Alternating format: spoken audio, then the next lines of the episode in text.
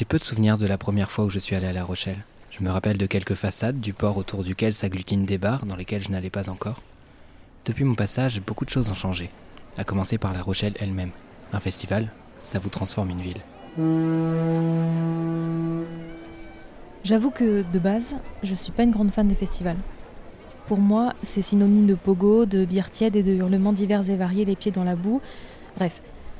Du coup, les Franco et leurs concerts dans des théâtres à côté, bah, c'est rassurant. Venir à La Rochelle cette année, au Festival des Francopholies, c'est la possibilité d'entendre celles et ceux qui font la scène.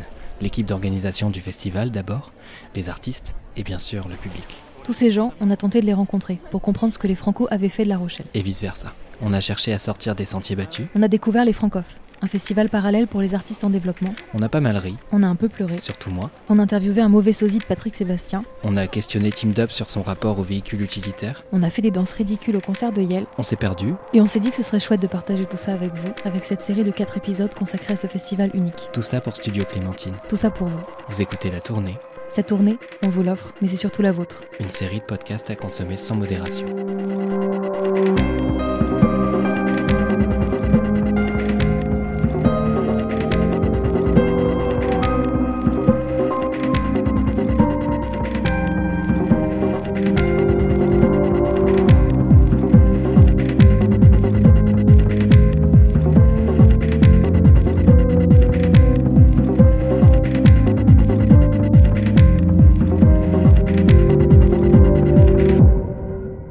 Épisode 1.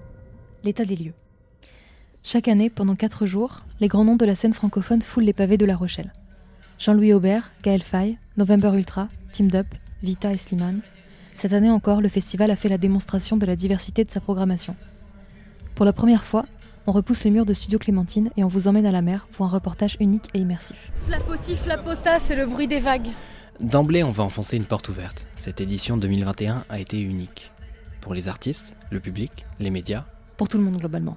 pour tout le monde, 2021, ça a été l'année du retour des concerts. De l'impatience à l'appréhension. En ce mois de juillet, la palette d'émotions était très large. Ça vient, non mais faut pas exagérer quand même. Faut pas aller au cinéma. Ça commence à bien faire. On n'est plus en France. C'est dur, hein. L'organisation du festival a vite dû se positionner à l'heure où le débat sur le pass sanitaire clive plus que jamais.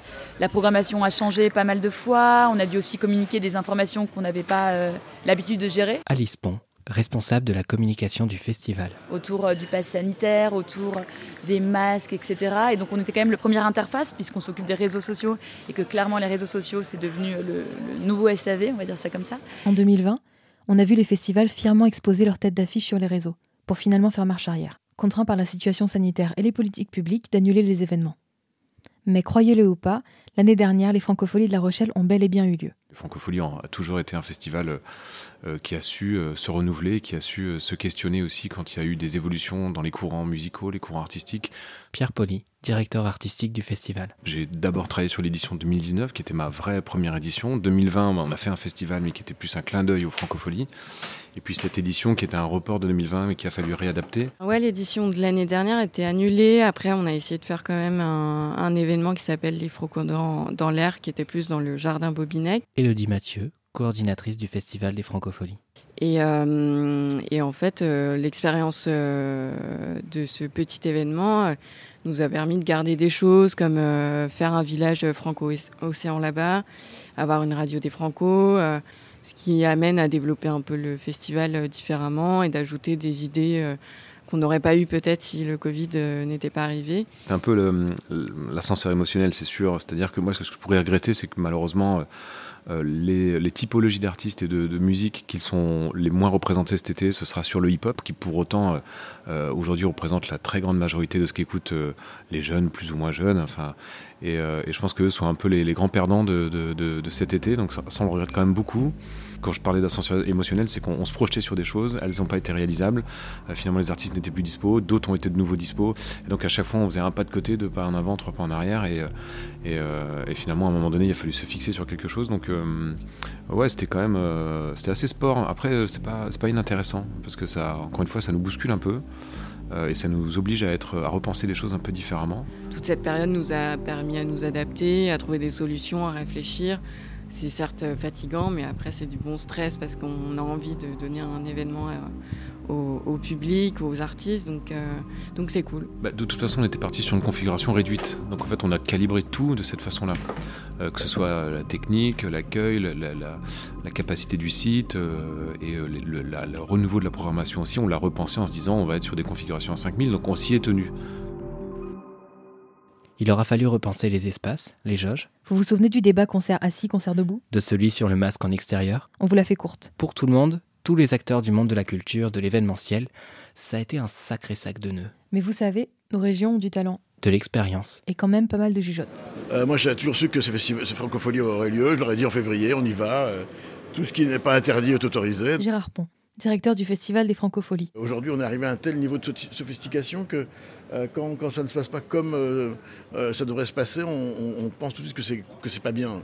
Non, l'an dernier, on a fait des francopholies alternatives qui s'appelaient des Franco dans l'air. Il y avait juste trois planches, un tapis, et, c'était formidable. Donc, ce qui compte, c'est l'émotion qu'on ressent collectivement. Je pense qu'on est pas loin des 5000 personnes, ce qui est notre max sur, sur la scène Jean-Louis Foulquier pour cette année. Euh, d'habitude, on est plutôt aux alentours de 12 000 personnes par soir euh, sur cette scène-là, mais on a quand même essayé de réadapter pour créer une espèce de petit cocon, justement. Euh. On a rapproché les gradins exactement pour avoir quand même une sensation bah, d'édition classique sans avoir voilà, un espace trop, trop large.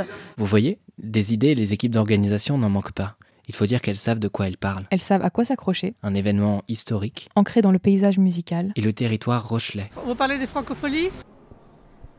En 1985, il y a un Rochelet qui trouve qu'on ne fait pas suffisamment de place aux artistes émergents. Un homme qui pense que la chanson francophone se célébrerait bien au bord de mer. il faut dire qu'à l'époque, culturellement, La Rochelle n'a pas le vent en poupe. Mais le hasard fait bien les choses. Il y a la mer à La Rochelle. La mer est une mairie qui est prête à miser sur la culture en la personne de Michel Crépeau, qui, bon prince, accepte d'aider Jean-Louis Foulquier à créer ce festival unique, le premier consacré à la scène francophone. En cet été 85, La Rochelle accueille notamment Hubert Félix Thieffen, Catherine Lara, Jacques Higelin, Fabienne Thibault et Francis Lalanne. Sauf que nous, on n'était pas là. Et on loupe un bon nombre d'éditions, parce qu'on a la mauvaise idée de ne naître qu'en 1998. Et en 1998, Catherine Benguigui arrive à La Rochelle. Et là, vous me dites, ça nous fait une belle jambe. Sauf que c'est important, parce que Catherine Benguigui est l'actuelle adjointe à la culture de la mairie de La Rochelle. Et elle, quand on lui parle de ce festival, de son impact sur la ville, elle sait de quoi elle parle. La Rochelle est reconnue comme une, ville, par rapport à sa taille, extrêmement culturelle, oui. Ça, c'est sûr. Donc les francofolies, forcément, elles ont joué un, rôle. Forcément, avec les maires successives. À l'époque, c'était Michel Crépeau, euh, voilà. Et puis, euh, et puis, les maires successifs ont continué, quoi, avec Foulquier au début. Euh, et puis, petit à petit, après, ça a été, racheté par Morgane. Puis maintenant, c'est Gérard Pont qui là depuis 2003, quand même. Hein. Et il m'a dit, voilà, est-ce que ça, ça dit de me succéder à la tête des francopholies J'ai dit oui. Gérard Pont, directeur du Festival des Francopholies. On est quand même avec une éditoriale qui est très euh, marquée, chanson française. Donc euh, c'est Benabar qui me disait quand on passe aux francopholies, euh, c'est comme avoir un diplôme. Et donc voilà, ça fait partie de ce, parcours. Aujourd'hui, il y a des festivals beaucoup plus gros que les francopholies. Hein. mais celui-ci, pour les artistes de la chanson française, c'est un passage obligé. Le festival s'est fait une assise internationale en se déclinant dans de nombreuses régions du monde. Francophonie de Montréal, de Spa, de La Réunion, de Bulgarie, de Nouvelle-Calédonie. Et ici, à La Rochelle, le festival continue de se décliner. Village Franco-Océan, Franco-Story, Maison des Francopholies, Folie littéraire. Et c'est pour toutes ces raisons qu'il fidélise sans mal et ne cesse d'attirer de nouveaux publics chaque année. Eh ben, c'est un baptême. C'est un baptême pour les Franco. On, on, va beaucoup écouter de la musique. On, adore ces moments de live, surtout après ce qui vient de se vivre. Donc là, on fait une orgie de, sons et, et de rencontres. Et là, c'était une découverte des Franco, c'est vraiment un super festival. J'ai fait pas mal de francopholies en fait. Team Up est un habitué du festival. J'ai fait les francopholies d'ici deux fois. Donc là, c'est la troisième fois. Vous le connaissez peut-être, Camille l'a reçu dans Disquette. J'ai fait euh, à Nouméa, en Nouvelle-Calédonie. Et euh, j'ai fait euh, Montréal et Spa. Il y a les francopholies de Spa en Belgique. Et je rêve de faire celle de La Réunion, et comme ça, j'aurais bouclé il y a un message qui vient de passer là, euh, subtilement. la proc de la Réunion, si vous nous entendez. Comme beaucoup de jeunes artistes, il a grandi avec le festival. Et il le lui rend bien. C'est cette confiance mutuelle qui caractérise sans doute le mieux les francopholies. Il y a un monsieur backstage, j'étais stressée, il m'a dit Mais tu sais, t'es à la maison. November Ultra, une des artistes du chantier des Franco. Et en fait, ça m'a fait un bien énorme parce que c'est vrai que d'un coup, je trouve qu'il crée beaucoup ça ici euh, à La Rochelle. On, on a tous des messages, on continue à s'envoyer, on continue aussi à se donner beaucoup de force entre artistes. Euh, on est tous très curieux de tous aller se voir en concert là au théâtre ou dans chaque scène différente. Et, euh, et ça c'est méga précieux parce que à nouveau on est aussi dans une année où on n'a pas eu ce contact-là. Donc euh, c'est tout ça, c'est ce qui c'est un peu ça la musique aussi, c'est ça qui est chouette. Les gens se sont retrouvés très très vite debout dans la salle et n'ont jamais réussi à se rasseoir. Et moi j'ai vécu une espèce d'avalanche d'émotions fortes quoi comme ça. Parce que Martin Luminet, un artiste du chantier des francopholies. Ça, et ça m'a vraiment bouleversé quoi. C'était très bouleversant de, de, de ouais, je sais pas, de, de, participer à cette espèce de réveil euh, culturel de tout ce qui se passe quoi. En bref, c'est un happy end, enfin si tant est qu'on puisse parler de fin dans cette pandémie interminable. Un happy end, parce qu'à force de persévérance, de pédagogie et de passion, le festival est parvenu à convaincre les artistes, les festivaliers, de rejoindre l'aventure pour une nouvelle année. Un ADN comme celui des Franco, c'est bien sûr une force. Mais il a fallu faire accepter aux habitués quelques mutations génétiques. Et pour l'avenir, Catherine Benguigui, adjointe à la mairie de La Rochelle, reste prudent. Il y a beaucoup d'embouteillages parce que comme il y a eu beaucoup de reports, etc., et c'est pas évident de trouver des dates. Donc ils ont besoin d'un coup de pouce effectivement, enfin d'un accompagnement, pas qu'un coup de pouce. Trouver les moyens euh, de les rendre visibles euh, pour qu'ils puissent euh, faire leur trou et puis trouver des dates pour vivre quoi. Et ça, c'est pas fini. Je pense que ça va être un peu compliqué dans dans les années qui viennent. On vous parle donc d'un festival incontournable avec une histoire unique, avec un lieu particulier. Un festival qui accompagne, porte et fidélise chaque année des dizaines et des dizaines d'artistes.